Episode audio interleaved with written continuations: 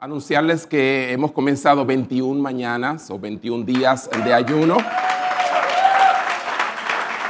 Así arrancamos el año y si no estaba al tanto, todavía hay tiempo. Lo único que en vez de 21 días para usted, ah, lo va a traer para acá. Sí, acércame a Héctor. 21 días, en vez de 21 días, serían 14, porque ya llevamos 7. O sea que este, a nosotros nos restan 14 días más y es una gran bendición, ¿verdad? Comenzar de esta manera. Eh, quiero que abramos la palabra de Dios en el libro de Esdras. Hoy se la puse un poquito más difícil. Esdras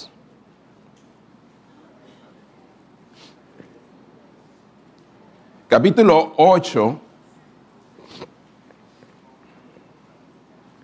Esdras, capítulo 8.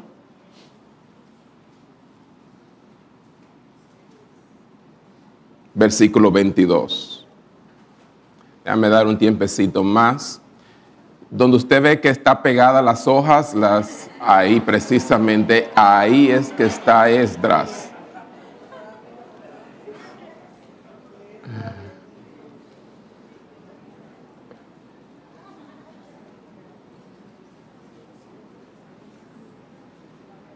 Muy bien. Pues lo tenemos en la pantalla también, pero es tan importante también buscarlo y conocer su Biblia y leerlo de allí y asegurarse de que lo que está en la pantalla es lo que está en su Biblia. Amén. Mm, toda esta tecnología es muy buena, pero realmente debemos siempre este, tener nuestras precauciones. Esdras capítulo 8 versículo 22 dice, porque tuve vergüenza de pedir al rey tropa y gente de a caballo que nos defendiesen del enemigo en el camino, porque habíamos hablado al rey diciendo, la mano de nuestro Dios es para bien sobre todos los que le buscan, mas su poder y su furor contra todos los que le abandonan. Amén. Repite esa última parte. Él le dijo al rey, la mano de nuestro Dios es para bien sobre todos los que le buscan, mas su poder y su furor contra todos los que le abandonan. O sea que hay dos clases de gente, unos que le buscan y otros que la abandonan. Y hay dos clases de actitud de Dios, una para bien y otra para mal, con furor. Vamos a cerrar nuestros ojos en esta mañana y pedir al Señor que nos hable a través de su palabra en el día de hoy. Padre, cuánto gozo sentimos de estar en tu casa una vez más. Qué privilegio tenemos de congregarnos aún, Señor. Y mientras las puertas estén abiertas de un templo donde se pueda adorar tu nombre en espíritu y en verdad, ahí estaremos. Señor, que con nuestro último aliento y hálito podamos adorarte. Nacimos para adorarte. Fuimos creados para eso. No solamente en cántico, sino con nuestra propia vida diariamente. Señor, gracias. Y te pido que ilumines nuestra mente y nuestro corazón con tu palabra. Abras los ojos de nuestro entendimiento a lo que está allí en las escrituras. Y pueda yo y cada uno de mis hermanos y aquellos que han venido hoy de donde sea que hayan venido, ser alimentados. Sí, Señor, aunque muchos no hemos comido aún, pero no solo de pan vivirá el hombre. Esta palabra nos llene, oh Señor, y sacie nuestra alma y nuestro ser, y nos den la fuerza y el vigor para seguir sirviéndote en el nombre de Jesús. Y todos dicen, ¿cómo? Amén. Amén. El tema de hoy, hermanos míos, y mirando el texto y el contexto y el pasaje, pude darme cuenta de que había algo muy especial en estas palabras. Y lo titulé Que mi credo sea mi práctica. Diga conmigo, que mi credo sea mi práctica. Cierre sus ojos y entonces dígalo conmigo, que mi credo sea mi práctica. Y ahora al que está a su lado, dígale que tu credo, que tu credo sea tu práctica.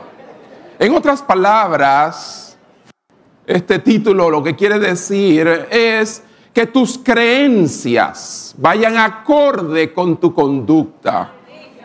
Que lo que crees se conforme a tu caminar. Que lo que tú profesas y la gente escucha pueda estar de acuerdo con aquello que tú haces. Amén. Eso es que mi credo sea mi práctica. Dile una vez más, que mi credo sea mi práctica. Y para muchos que no están familiarizados con el libro de Esdras, debo ah, pues llevar a cabo un pequeño trasfondo histórico. Perdón. y es cierto, muchos no saben que el pueblo de Israel Aparte de los cuatrocientos y pico de años que estuvo en Egipto antes de ser nación y formarse allí como nación, estando esclavos de los egipcios, también fue llevado en cautiverio a Babilonia por un lapso de 70 años. Y fue Dios mismo que dijo que los enviaría allí por causa de su desobediencia.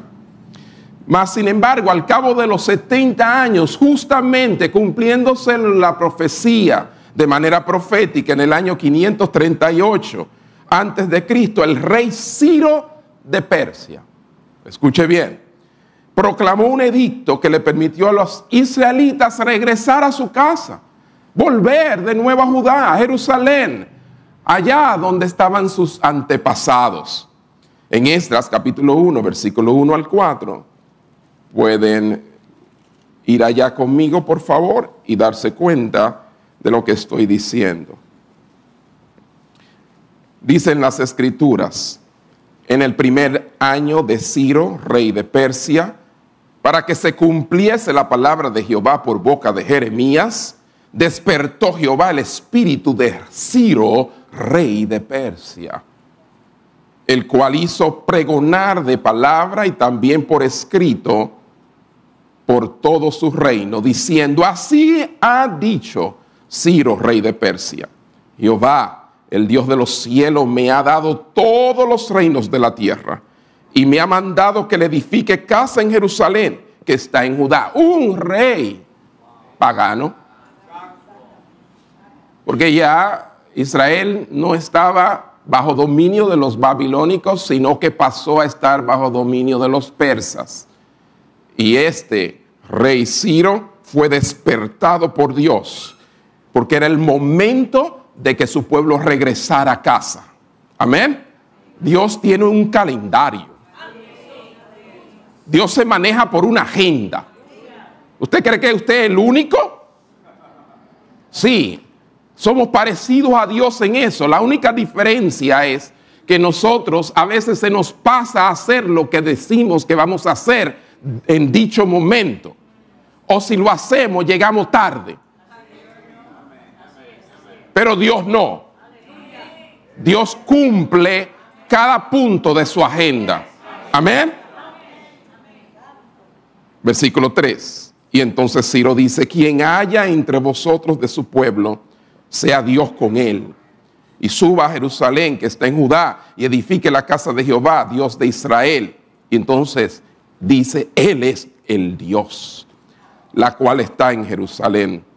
Y a todo el que haya quedado en cualquier lugar donde more, ayúdenle los hombres de su lugar con plata, oro, bienes y ganados, además de ofrendas voluntarias. ¿Para qué? Para la casa de Dios, la cual está en Jerusalén. No está aquí en Persia, está en Jerusalén. Él estaba claro. Amén. Pues más luego, claro está porque con este edicto muchos de los judíos regresan a casa y comienza lo que es la reconstrucción del templo que estaba destruido y que fue destruido por los babilónicos. Pero luego Artajerjes, el rey Artajerjes de, también de Persia, nombró a un joven llamado Esdras, un escriba, para que llevara a otro grupo de judíos a Judá. Y también le proporcionó dinero y suministro para que embelleciera el templo y llevara muchas, muchos de los ornamentos y las cosas del templo de regreso. Y además de eso, estableciera los sacrificios y se enseñara la ley. Era una gran labor. Para esto nació Esdras. Esdras, capítulo 7, versículo 11 al 23. Vayamos allá. Es necesario este trasfondo. Solo tomará un par de minutos más. Pero no va a poder entender de ninguna manera el texto leído. Porque el texto que leí dice, porque tuve vergüenza. O sea, hay un porqué ahí y debemos entonces entender el contexto. Dice entonces Esdras capítulo 7, 11 al 23. Esta es la copia de la carta que dio el rey Artajerjes, ya otro rey, también persa, al sacerdote Esdras, escriba, versado en los mandamientos de Jehová y en sus estatutos a Israel. Artajerjes, rey de reyes. Y vean cómo dice rey de reyes, en minúscula, porque claramente gobernaba sobre todos los reyes de aquel entonces. A Esdras, sacerdote y escriba, erudito en la ley del Dios del cielo, paz.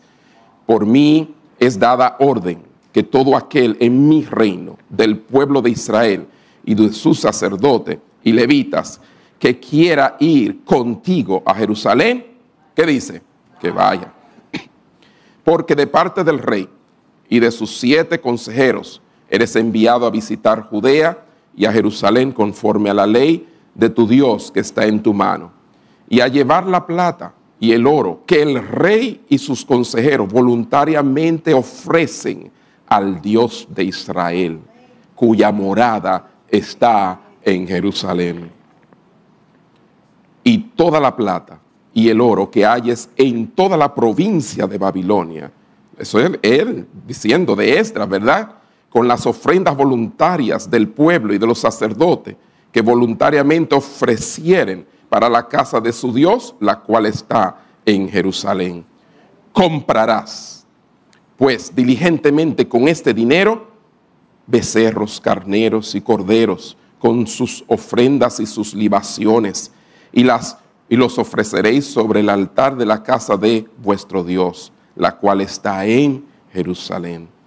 Y lo que a ti y a tus hermanos os parezca ser de la otra plata y oro, lo que sea que a ustedes les parezca que sea necesario, hacerlo conforme a la voluntad de vuestro Dios. Los utensilios que te son entregados para el servicio de la casa de tu Dios, los restituirás de delante de Dios en Jerusalén. Y todo lo que se requiere para la casa de tu Dios que te sea necesario dar, lo darás de la casa de los tesoros del rey. Y por mí, Artajerjes, rey, es dada orden a todos los tesoreros que están al otro lado del río, que todo lo que os pida el sacerdote Estras, escriba de la ley del Dios del cielo, se le conceda prontamente. Hasta 100 talentos de plata, 100 coros de trigo, 100 vatos de vino y 100 vatos de aceite y sal sin medida todo lo que es mandado por el Dios del cielo sea hecho prontamente para la casa del Dios del cielo. Pues, ¿por qué habría de ser su ira contra el reino del rey y de sus hijos? Y claramente Altajerjes se estaba asegurando de no meterse con el, el Dios de Israel. Fue mucho más sabio que el faraón. ¿Verdad? Esdras, entonces, está en la historia de hoy. Y si buscamos en Esdras capítulo 7, versículo 28, vemos que Esdras buscó voluntarios para que fueran con él a Jerusalén. Dice, e inclinó, perdón, versículo 27, ¿verdad? Y 28, mejor.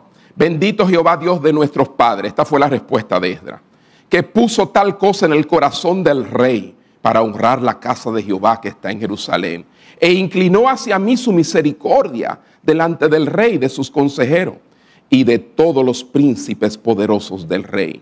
Y yo, fortalecido por la mano de mi Dios, sobre mí reuní a los principales de Israel para que subiesen conmigo Sí, hermanos. Y ahí comienza nuestra historia, para que subiesen conmigo. El capítulo 8 comienza hablando acerca del registro de aquellos que fueron de regreso con Esdras en ese tiempo en cuando Artajerjes le encomienda esta misión. Debían caminar, viajar 900 millas hasta Jerusalén. Unos cuatro meses de viaje por tierra, llevando toda esta mercancía, todo este oro, toda esta plata, todo este ganado.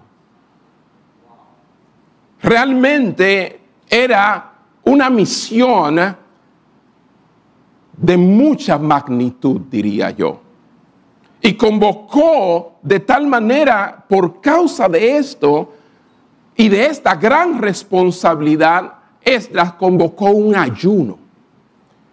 Dice en Esdras capítulo 8, versículo 21, que es el contexto inmediato del texto nuestro de esta mañana. Dice, y publiqué ayuno. O sea que el ayuno no es de ahora. Esdras publicó ayuno. Un ayuno no personal, un ayuno congregacional. Y era para todos los que iban a viajar con él. Publiqué ayuno allí junto al río Abba para afligirnos delante de nuestro Dios, para solicitar de Él camino derecho para nosotros y para nuestros niños y para todos nuestros bienes. El ayuno tenía como propósito encontrarse con un camino derecho, hermano. Y qué bueno que nosotros hemos comenzado ayunando, ¿verdad? Pidiéndole al Señor que en este año nuestro caminar sea derecho, por donde Él quiere que caminemos, por las sendas que Él quiere, que Él esté en nuestros caminos. Y eso le pedimos en ayuno al comenzar este año. Esta era la oración del ayuno, camino derecho para nosotros y para nuestros niños y para todos nuestros bienes, todas estas cosas que llevamos. ¿Y por qué esto? Porque había gran peligro en el camino. Sencillo. No era como que estaban viajando y eh, a, a cada kilómetro de esas 900 millas, 1400 y pico de kilómetros, se encontraba un amé. No, no se encontraba ninguna seguridad, policía, nada. El camino era desértico, el camino era peligroso. Andaban con niños, andaban con mujeres, andaban, iban una caravana para Jerusalén a una misión que el rey le había encomendado a Esdras peligro. Podía surgir cualquier cosa Era incierto el camino, el futuro de ellos, de esos cuatro meses. ¿Quién sabe lo que podría suceder este año? Es incierto para nosotros. Claro está, pero por eso nosotros estamos pidiéndole al Señor camino derecho. Que cuide de nuestros niños, cuide de nuestros bienes, cuide de nosotros, independientemente de lo que suceda este año. Pero nos encomendamos a Él. Somos de los que lo buscamos, no de los que lo abandonan.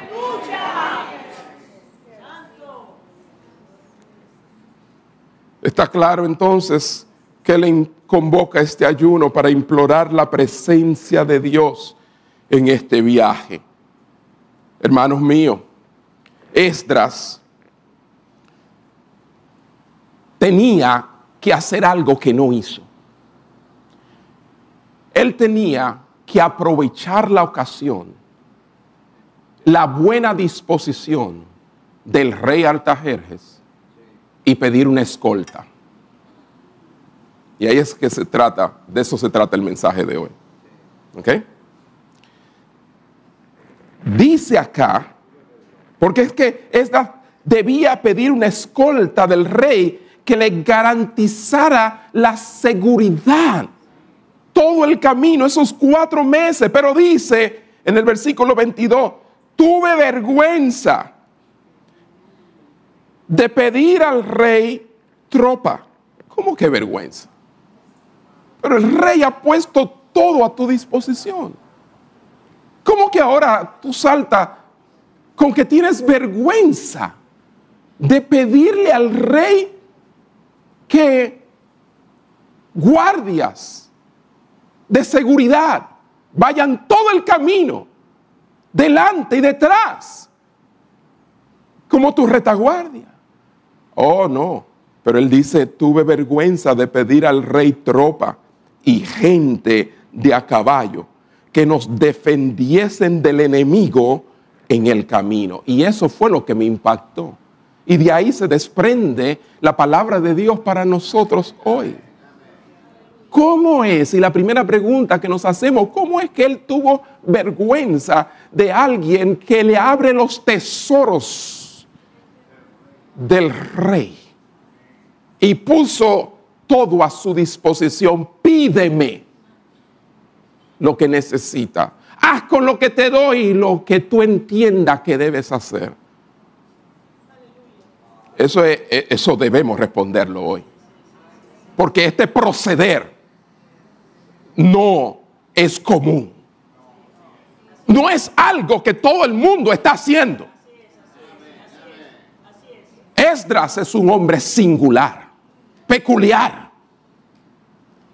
¿Qué vemos aquí? Esdras necesitó para esto algo que llamamos fuerza de principios. Diga conmigo, fuerza de principios. Hoy hay una carencia de principios. Esdras necesitó el qué? Fuerza de principios. ¿Y qué es esto, pastor? Lo veremos. Para él abstenerse de pedir lo que hubiera sido, diría yo, tan natural, tan fácil de conseguir, tan cómodo de tener, porque imagínese usted, un viaje así trae ciertas comodidades, seguridad. Hay que tener fuerzas de principio. Principios pero entonces, ¿por qué él se niega? ¿Acaso había algo malo en, en, negarse a recibir esta ayuda y no pedirla? Y todas estas preguntas tuve que formulármela. Porque aparentemente no había nada de malo en ir escoltado esos cuatro meses. Pero aún así Esdras vemos que nos da una razón para él aplicar su principio, su fuerza de principios. Nosotros tenemos que llenarnos de fuerza de principios. principios bíblicos. Sí, fuerza. Tú tienes que tener principios en tu vida. No puedes vivir la vida así. No, tienes que tener un credo, creencias, convicciones que son parte tuya. Y eso es lo que nos muestra Esdras.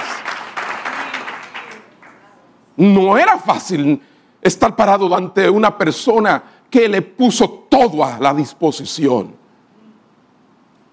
Donde él tenía todo el derecho de pedirle algo más.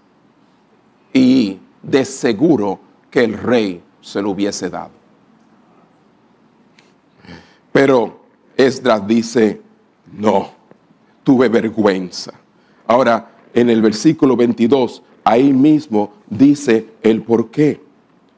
Dice, porque tuve vergüenza de pedir al rey tropa y gente de a caballo que nos defendiesen del enemigo en el camino. Y dice, ¿por qué? Porque habíamos hablado al rey. Ajá, ya ahí tenemos la respuesta, al menos la primera parte. Habíamos hablado al rey. Pero, y no, no estaban hablando. Claro, habían hablado muchísimo. No, no, habíamos hablado al rey algo. Habíamos tratado algo con él. Le habíamos dicho algo a él. ¿Ve? Entonces, es ahí donde está el asunto, porque habíamos hablado al rey diciendo, la mano de nuestro Dios es para bien sobre todos los que le buscan. Y tú sabes, rey, que yo le busco. O sea que la mano de Dios está sobre mí y sobre nosotros que le buscamos. Mas su poder y su furor contra todos los que le abandonan. Wow. Esta es la razón por la cual le dio vergüenza decirle al rey porque él ya le había dicho al rey quién estaba a favor de ellos. Ajá. Ok. Oh, wow. ¿Cómo resolvemos esto?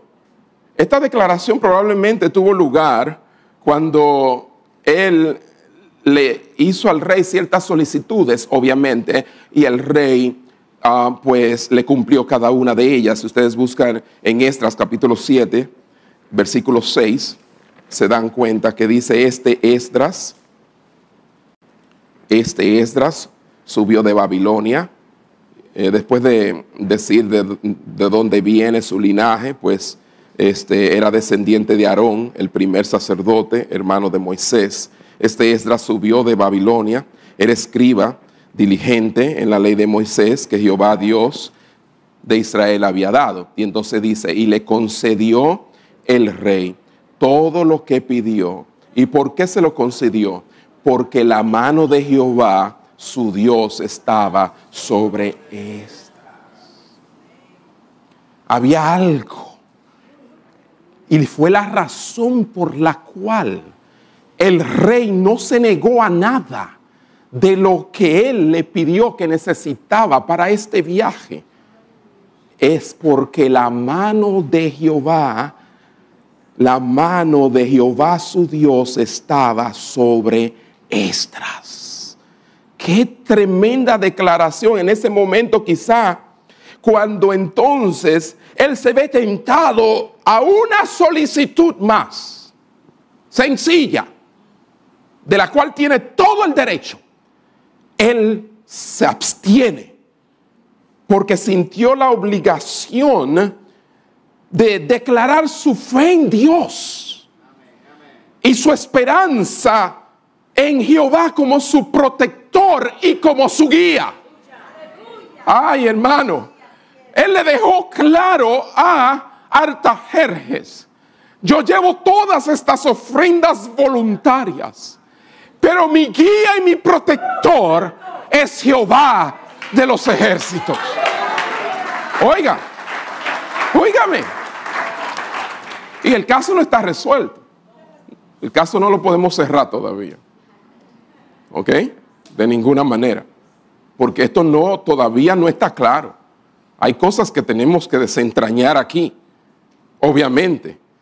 Él le dice la mano, la mano de nuestro Dios. Vayamos de nuevo capítulo 8, versículo 22, porque tuve vergüenza de pedir al rey tropa y gente de a caballo que nos defendiesen del enemigo en el camino, porque habíamos hablado al rey, le habíamos dicho, la mano de nuestro Dios, la mano de nuestro Dios, usada como una expresión de protección, la mano de Dios, el poder activo de Dios, porque eso es lo que representa su mano. Dios no tiene manos físicas, está hablando del poder de Dios es como una mano que está sobre nosotros. Estaba sobre Estras, como un gran escudo que lo abarcaba y lo tenía ahí escondidito y seguro.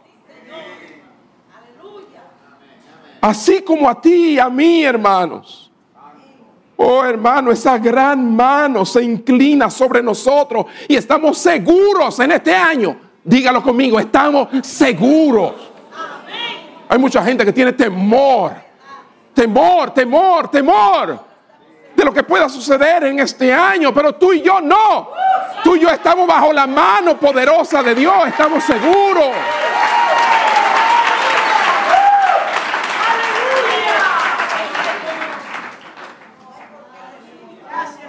El caso de esta eran cuatro meses, el caso de nosotros son doce meses.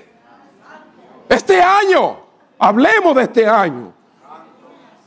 Así como Esdras le hizo claro entender al rey que la mano del Señor, la mano de Dios estaba sobre ellos. Así también nosotros tenemos que hacerle claro, entender a todo el mundo, bajo la mano de quién estamos nosotros.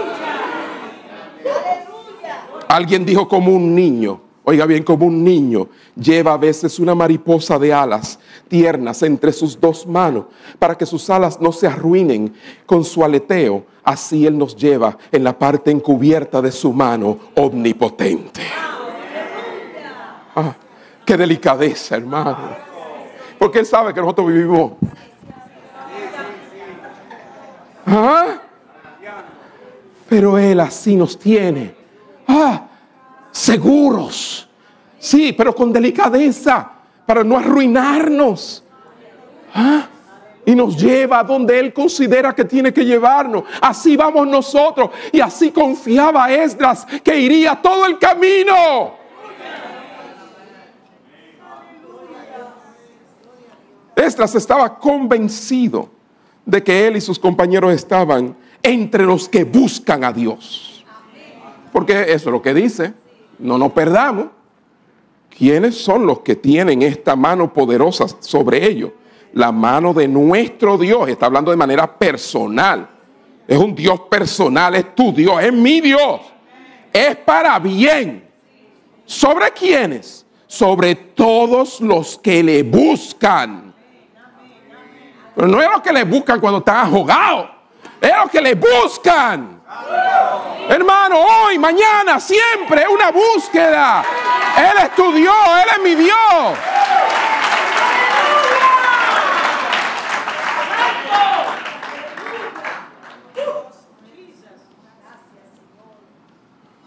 Aquí está. Está sobre nosotros su mano. Para bien. Él llama a Jehová nuestro Dios, como vemos. Su lenguaje tenía la intención de transmitir que ellos estaban en un estado de favor con Dios. Amén. De favor con Dios, así como estamos nosotros. Por lo tanto, Esdras no quería hacer nada que no concordara con esa declaración. ¿Ven? ¿Ya van entendiendo? Él no quería de ninguna manera hacer algo que no fuera de acorde con lo que él ya había dicho. Pero volvemos a la misma pregunta porque no se contesta con eso. La pregunta es, ¿pedir una escolta sería una falta de confianza de su parte? ¿De confianza en Dios?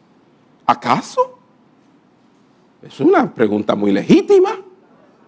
Claro, obviamente. Pues muchos podemos leer a través de las escrituras que anduvieron escoltados.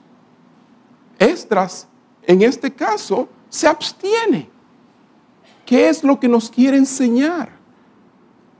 Bueno, yo veo aquí primeramente algo interesante y es que esa inconsistencia que él está evitando, ¿verdad? Era más un asunto de apariencia que realidad. Y se lo voy a explicar en un momentito. Porque no era que si él tomaba esta escolta y estos guardias y esta seguridad que lo acompañaran, iba de alguna manera a ser malo, pero había la posibilidad de que él aparentara de una manera que no era por causa de lo que él había dicho. Ya van a entender. Ya. Alguien lo explicó de esta manera y fue muy claro y no puedo añadir ni quitarle. Dice, si Esdras hubiera pedido una guardia de soldados, la solicitud no habría sido incompatible con la confianza en el poder y la fidelidad de Dios. Claro que no. Claro que no. Pero probablemente si le hubiese parecido así al rey y a sus nobles, perdón, pero probablemente sí le hubiese parecido así al rey y a los nobles. Y temía que de esta manera la persona de Dios pudiera ser afectada. Ya lo, ya lo, están viendo más claro. Ah, oh sí. Sigue diciendo, las cosas que son lícitas en sí mismas a veces no son convenientes. Y el hecho de que un cristiano haga tales cosas puede dañar grandemente tanto su comodidad por, como su utilidad. El sacrificio de los principios, dice él, y la sabia consideración de los tiempos y las circunstancias son cosas muy diferentes y confundirlo solo muestra ignorancia y necedad. Y ya entenderemos mejor lo que él quiere decir.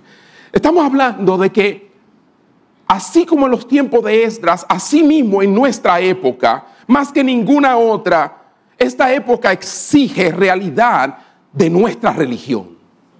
Realidad de nuestra religión. Exige también ser más cuidadoso en la manera que nos manejamos como creyentes. Debemos trabajar en nuestras vidas el principio de la entrega absoluta, total. El abandono muchas veces de ayudas, bienes externos, es a veces esencial para preservar esa expresión de confianza que nosotros tenemos en Dios.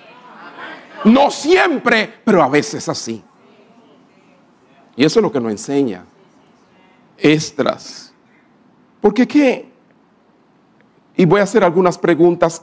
¿Qué diremos de las personas que profesan que Dios es su porción? Dios es mi porción. Y están tan ansiosas en la lucha por el dinero como cualquier otra. Aquí dicen, Dios, tú eres mi porción y mi heredad. Y entonces usted lo ve la semana entera afanado como todos los demás, turbado, no duermen.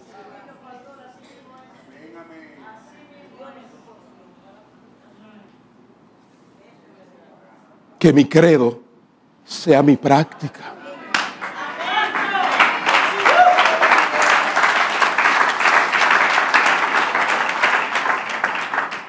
¿Cómo le decimos a los hombres?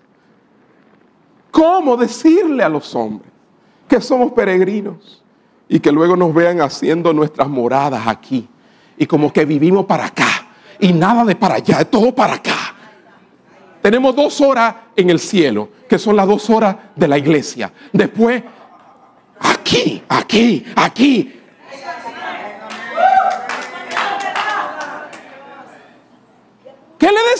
nos están viendo. Te están observando.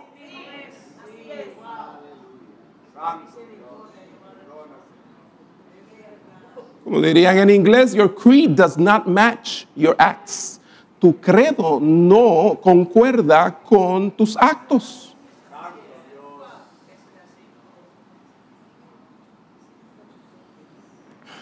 ¿Cómo decirles que estamos acumulando riqueza incorruptible y que luego nos vean concentrados en las ganancias incorruptibles? ¿Ya? Sí, yo estoy acumulando allá. Pero no se ve en tu chequera, en tu cuenta bancaria, ¿no? Todo lo que se ve es otra cosa.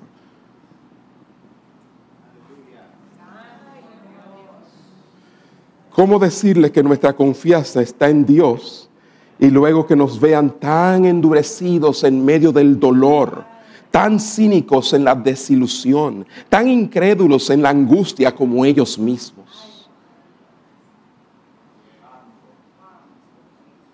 ¿Cómo decirle que vivimos para lo invisible y lo eterno y luego que nos vean sin preocupación por nada que no podamos ver y agarrar con nuestras propias manos? Ah, de eso se trata. Alguien dijo, estemos en guardia para no confundir a un mundo que mira por el amplio abismo entre la palabra hablada y la vida visible. El mundo puede ver el abismo que hay en nuestras vidas entre lo que decimos y entre cómo vivimos. Quizás tú no te estás dando cuenta, pero los de afuera se están dando cuenta. Ellos lo ven.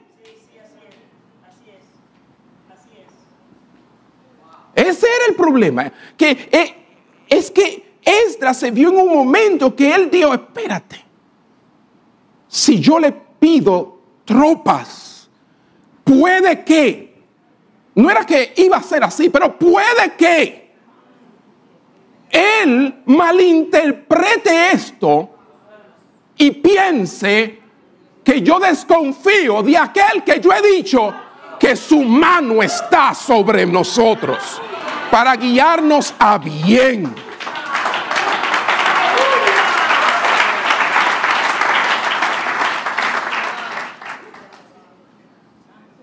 ¿Qué hombre de principios era este? por si acaso. Quizás, tal vez, quién sabe. Porque era un asunto de apariencia. No era realidad.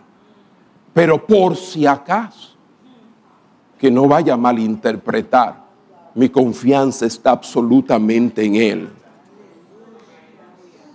Esdras lidió, hermanos, entonces con con una vieja ecuación entre el poder divino y la agencia humana.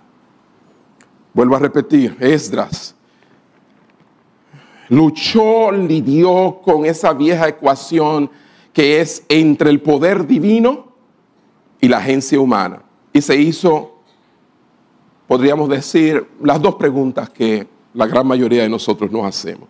Número uno, ¿es el uso de los medios una falta de confianza entonces en Dios?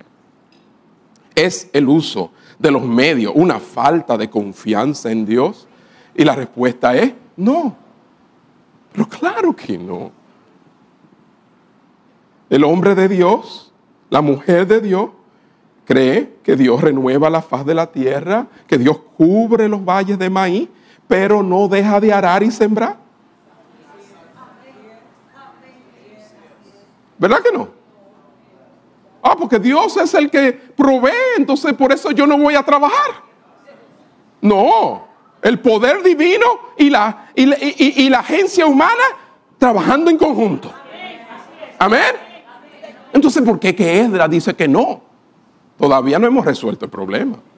Ustedes se han gozado con esa parte, sí, pero eso no resuelve ningún problema. Para una mente inteligente y pensante, eh, todavía la respuesta no la hemos hallado.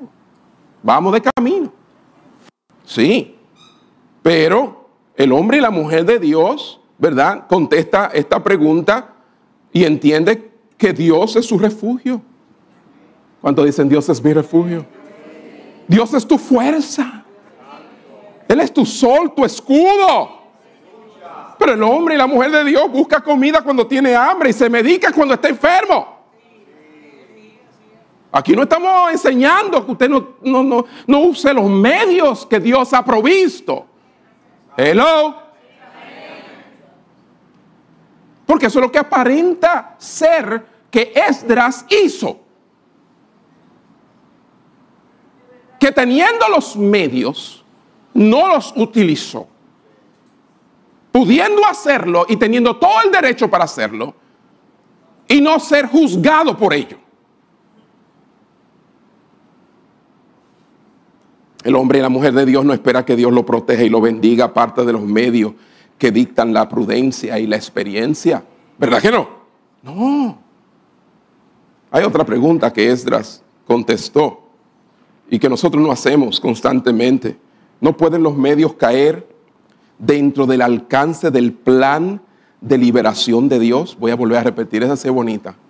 ¿No pueden los medios caer dentro del alcance del plan de liberación de Dios. O sea, eh, eh, Dios me liberó por este medio. Ah, ¿Me está siguiendo? ¿Acaso Dios no obra de esa manera? Donde un medio Él utiliza para liberarnos. Y algunos que quizás se preguntaban ese día en la orilla del río Abá y fueron donde Esdras eh, le habrán dicho, oye Esdras, um, yo no veo la escolta aquí. ¿Quién va a cuidar de mis hijos? Mis niños, um, eh, eh, todas las posesiones. ¿Sabe? Este viaje es peligroso.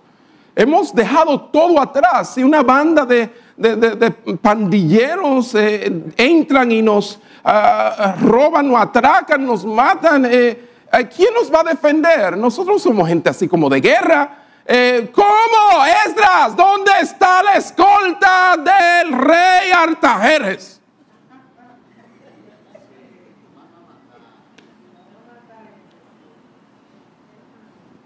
Es una buena pregunta. ¿Mm? Algunos habrían dicho, seguramente podemos confiar en la buena mano de Dios y también en los soldados del rey. ¿Verdad? ¿Cuál es el problema, Esdras? Es un asunto, eh, mira, es de esta manera. Nosotros estamos de acuerdo contigo. La mano de Dios está sobre nosotros.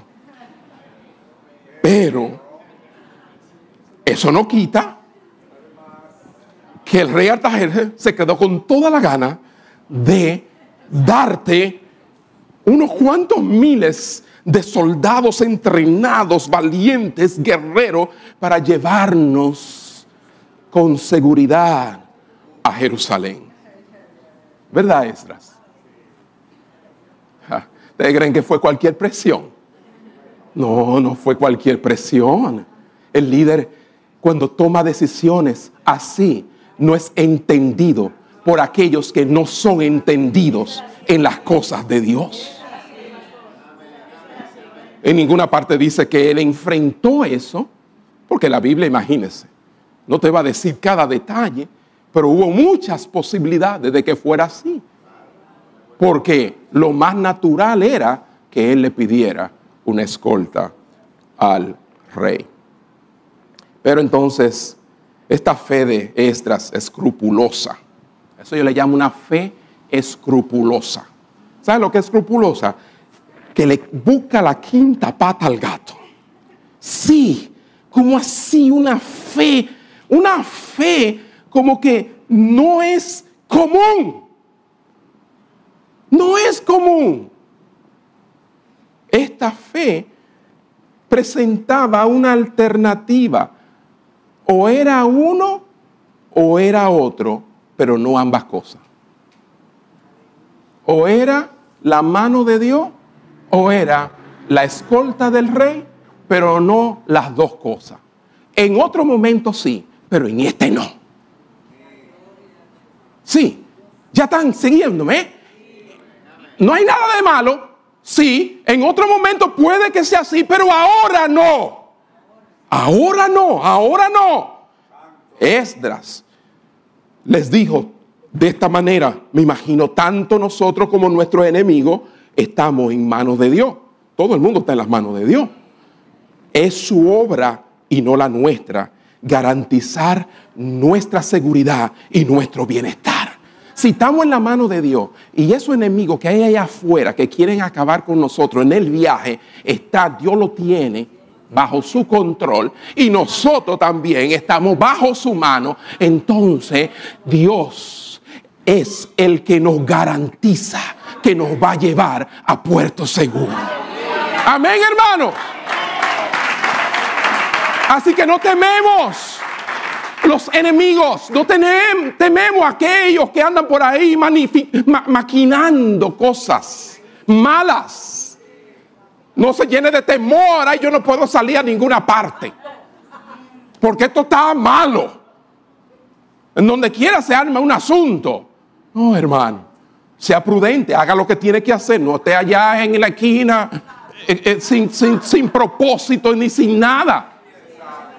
Obviamente.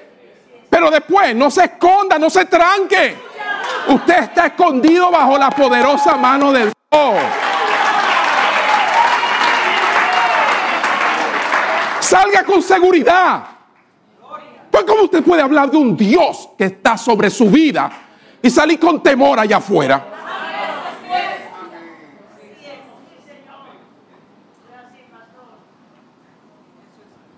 Muchos no se atreverían jamás a vivir bajo las condiciones que mi familia ha vivido estos 26 años aquí. Jamás. Y no es porque yo tenga una super fe. Eso no es lo que les planteo. Es porque yo sé quién es Dios. Creo en la soberanía de Él.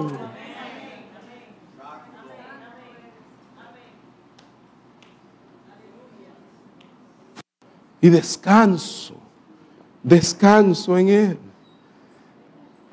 Pero entonces vienen algunos que como quiera dicen, mira, pastor, confiamos en Dios, pero nos sentimos más seguros si la escolta armada está a nuestro lado. un asunto de desconfianza, así de que, yo no confío en Dios. Sí, yo confío en Dios, pero como que la escolta me trae un chisma de seguridad. Pues si algo le trae más seguridad que el mismo Dios, entonces usted no confía en Él.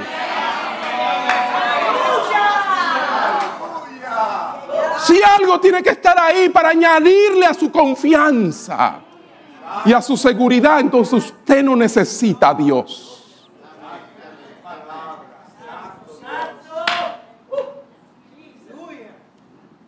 Porque en última instancia, sea con la escolta o no, quien está en control es Él. Y eso es lo que Esdra quería que Artajerje tuviera claro. ¿Están aquí todavía? Alguien me dirá, bueno, sabemos que, eh, hermano, las legiones de ángeles nos rodean, pero ¿sabe qué? Nos alegra sentir, eh, y eso fue lo que Quizás le dijeron a Edra, nos alegraría sentir las dos espadas ocultas en el mando, ¿verdad? Ese cañón, ¿eh? ¡Ah!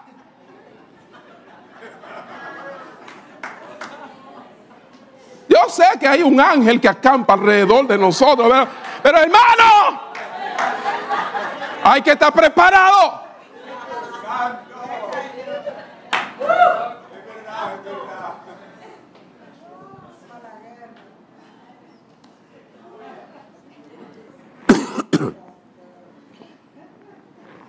Sí, sí, sí, sí, sí, sí, hermano, yo lo sé. Yo creo que el maná caerá. Día, todos los días Dios me va a proveer el maná. El maná va a caer todos los días. Pero ¿sabe qué? Me, me gusta llevar pan conmigo en caso de que no llegue. Porque hay que ser prevenido. ¿Ve? Dios tiene una agenda muy ocupada. Cuando viene a ver se le olvida que yo necesito el maná hoy. Pues por si acaso yo tengo esa nevera y otro freezer y enlatados en un closet para si viene un terremoto, yo estoy preparado.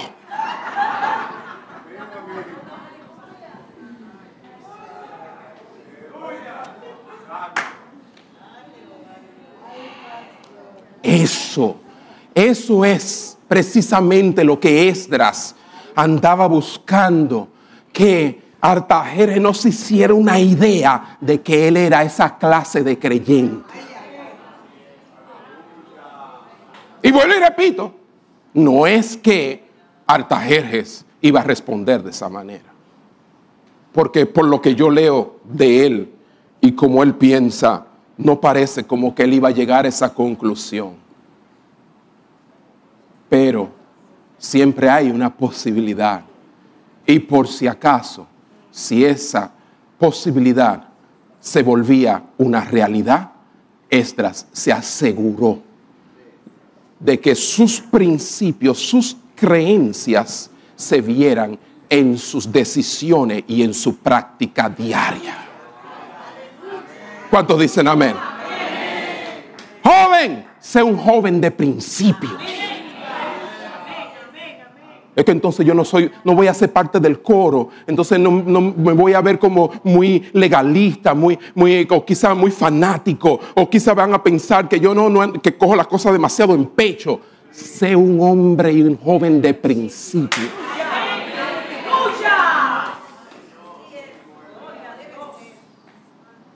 apenas estás comenzando la vida, tienes 40, 50 años para mostrar eso precisamente, que eres una mujer, un hombre de principios, y no principios mundanos, principios bíblicos.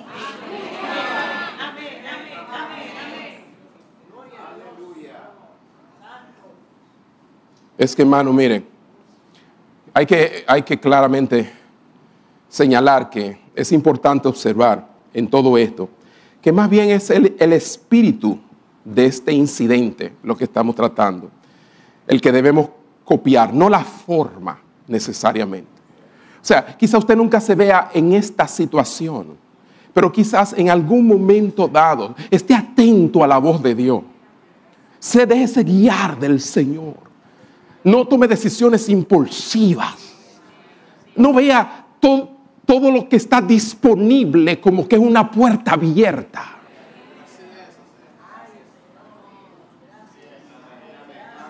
Aunque sea legítimo, aunque le convenga, aunque usted tenga que abstenerse de cierta ganancia o comodidad.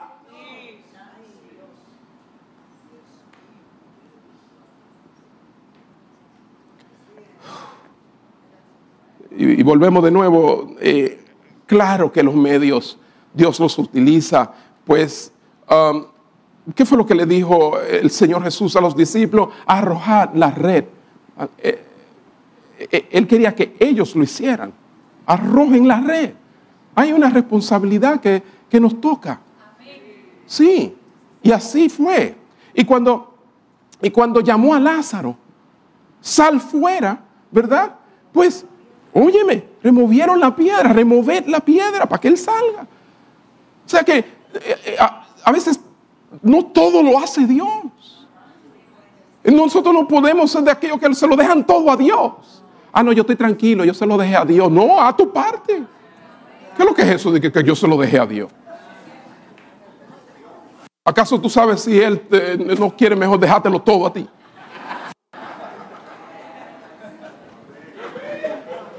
Porque cuando viene a si tú estás pensando que se lo dejaste todo a Dios, Él dice, ah, no, yo no voy a hacer nada, te lo dejo todo a ti. Hazlo por tu cuenta, porque tú tienes mano, tú tienes pie, tú puedes hacerlo. Yo te he dado la facultad. Amén. ¿Cuánto están aprendiendo algo en esta mañana? Ya casi concluimos. Oye bien. O sea que todo esto nos enseña que Dios obra a través de instrumentos terrenales, claro está. Pero el fracaso, y esta parte es importante, el fracaso más a menudo viene de confiar en los medios más que en Dios, que de confiar en Dios y no en los medios. vuelvo a repetir, el fracaso más a menudo viene a raíz de qué? De confiar en los medios más que en Dios, que de confiar en Dios y no en los medios. La mayoría de los fracasos son no porque yo no confíe en los medios, sino porque yo no confío en Dios. Nuestra falta de confianza en Dios es, la raíz de la mayoría de nuestros fracasos. Que hemos abandonado a Dios. Que no le buscamos. No confiamos. Estra sintió lo que, lo que nosotros sentimos muy a menudo. Ese conflicto, como dije, entre la fe y la prudencia cuando tengo fe, cuando soy prudente. Y como que lo separamos las dos cosas muchas veces, cuando no tenemos que separarla. Hubo una vez un obrero que se fue de una iglesia. El obrero dio como razón para no volver a esa iglesia esto.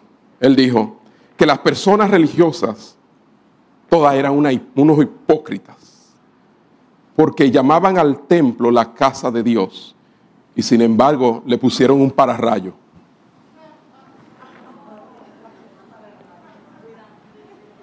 Un pararrayo.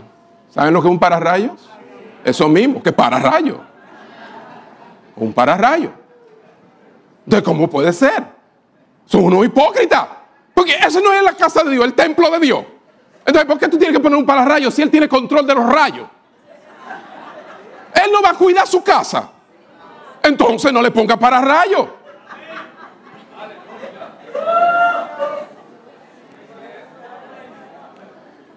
Lo tenía todo mal esta persona. Porque el hecho de que confiemos en Dios no quiere decir que no voy a ponerle seguro a la puerta. ¿Cuántos dicen amén? Amén. Y tampoco vamos a estar por ahí probando de que, que no, yo confío en Dios, yo duermo con mi puerta abierta.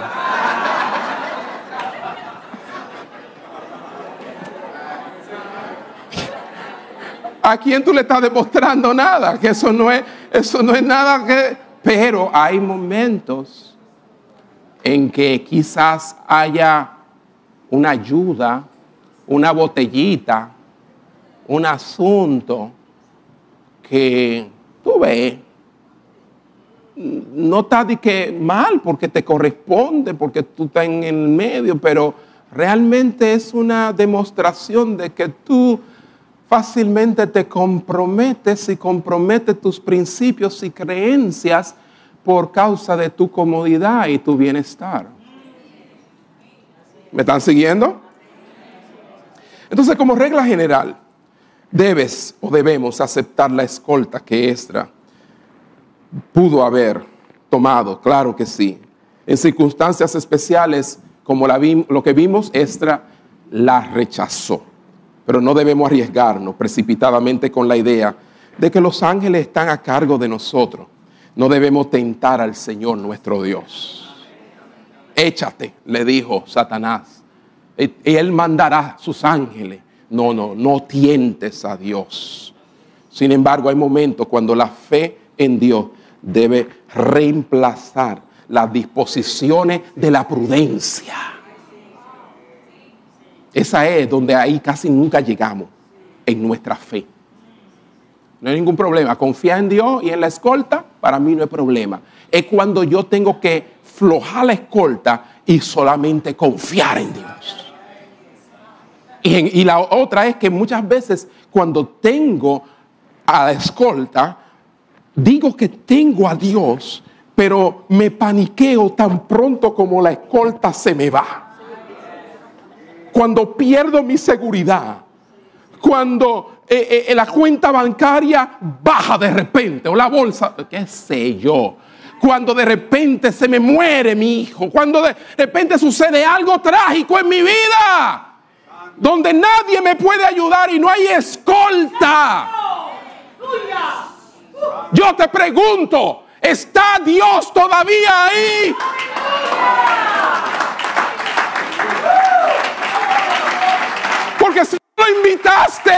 desde un principio con todo y escolta, ahora lo quieres llamar.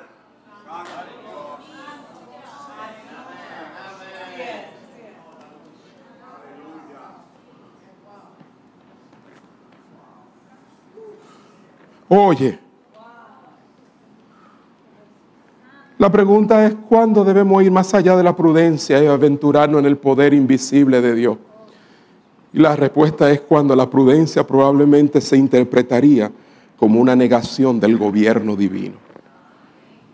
Cuando yo me doy cuenta que usar prudencia puede malinterpretarse como que Dios no está en control de mi vida, pues ahí rechazo la prudencia.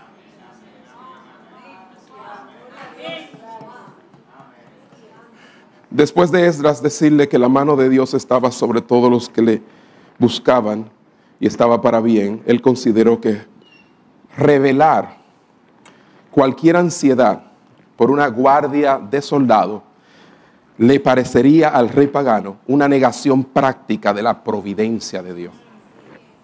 Eso es cierto sin la escolta militar de Artajerjes.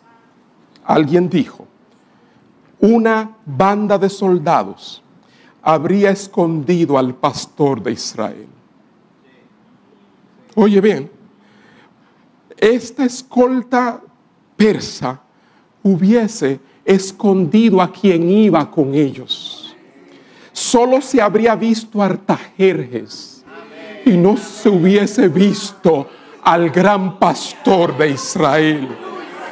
Y así Esdras, con un fino instinto espiritual, vio que había llegado la hora de la simple confianza. Y al declinar, los soldados dejaron abierta la vista completa de Dios y su gobierno lleno de gracia y glorioso. ¿Entendieron eso, mis hermanos? ¿Cuántas veces nuestras decisiones, por conveniencia o porque es legítimo, terminan oscureciendo y ocultando aquel que nosotros decimos que está con nosotros?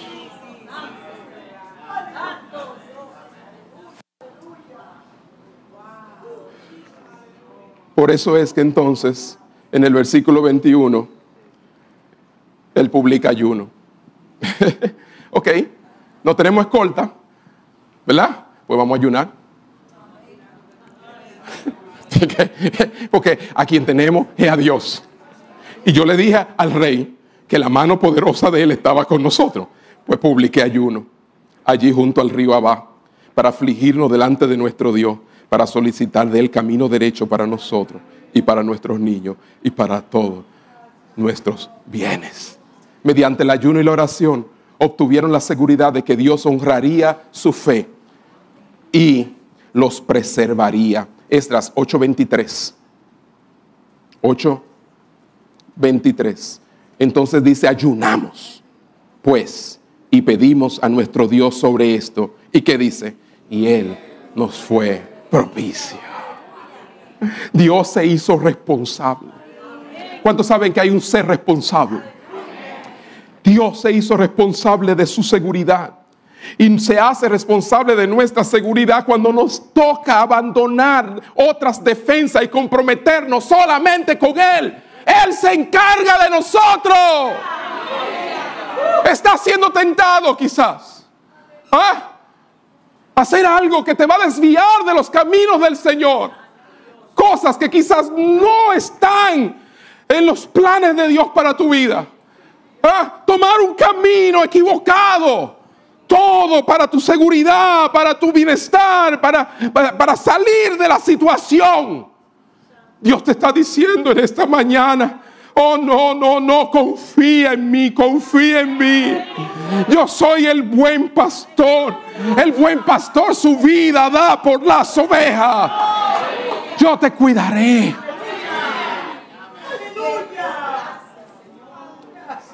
Yo me haré responsable de ti. Colócalo a Él como responsable. Eso fue lo que yo hice 26 años atrás cuando vine aquí. Tú eres responsable de mí. Tú me enviaste aquí, tú me dijiste que viniera. Tú cuidarás de mí. Yo no estoy mirando los 1.300 dólares que tengo en el bolsillo. No, yo no estoy mirando los dos hijos y la mujer que tengo, dos hijos pequeños. No, yo le dije al Señor, yo no estoy mirando que solamente vengo con maletas. No tengo nada. A un sitio todo desbaratado. Ah, no, yo confío y yo descanso plenamente en ti. Ah, yo le dije, no, no, no, no es que te hago a ti responsable.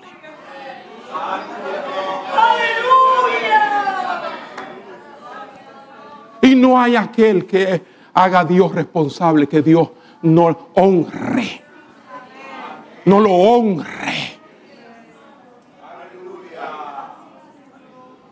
Él aceptará la confianza y pondrá sus guardias a nuestro alrededor. Estras 7 del 7 al 9. Miren para allá. Y con él subieron a Jerusalén algunos de los hijos de Israel y los sacerdotes, levitas, cantores, porteros y sirvientes del templo en el séptimo año del rey Artajeres y llegó a Jerusalén en el mes quinto del año séptimo del rey, porque el día primero del primer año fue el principio de la partida de Babilonia y el primero del mes quinto, ¿qué dice? Llegó a Jerusalén, estando con él la buena mano de Dios.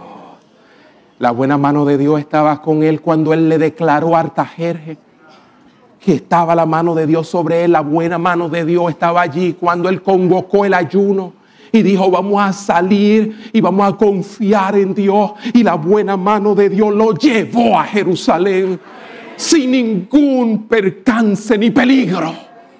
Él confió enteramente en la buena mano de Dios. Confía tú también.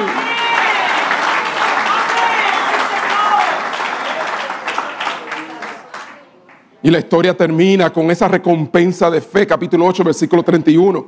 8.31 dice, y partimos del, rey, del río Abá el 12 del mes primero para ir a Jerusalén ¿Y qué dice? Y la mano, óyeme, óyeme, ¿cuántas veces? Cuando usted lea capítulo, usted ve la mano de Dios, usted ve una palabra que se repite una o de otra vez, agárrela. La mano de nuestro Dios estaba sobre nosotros y nos libró de mano del enemigo y del acechador en el camino. Y dice el 32, y llegamos a Jerusalén y reposamos allí tres días. Oh, podemos aprender de este pasaje, hermano. Número uno, ser fieles a nuestros principios profesos y tener cuidado de no hacer de nuestra religión una cuestión solamente de palabra. Segundo, vivir. Cuando llegue el momento de ponerlos en práctica, por las máximas que nos hemos adelantado a proclamar, cuando no había riesgo de aplicarla o sea, él nunca tuvo un riesgo de aplicar eso, pero él lo dijo y vivió lo que dijo. Nosotros le decimos muchas cosas a la gente. Es hora de que comience a vivir lo que tú le dices. Sí. Al enfermo le decimos, Dios está contigo. Pues cuando tú te enfermes, Dios está contigo. No te aflija, pues no te aflija tú tampoco ten gozo, pues ten gozo tú también. Llénate de la paz de Dios, pues vive la paz de Dios en tu vida. Amén. Que tu credo sea tu práctica. Y lo último que aprendemos es, debemos tratar a veces de mirar nuestra vida a través de los ojos de las personas que no comparten nuestra fe para que podamos llevar nuestras acciones a la altura de lo que esas personas esperan de nosotros. Mira como ellos miran y qué esperan de ti como creyente. Y eso te llevará a vivir a la altura de lo que tus palabras dicen que tú eres y que tu Dios es. Dios te bendiga.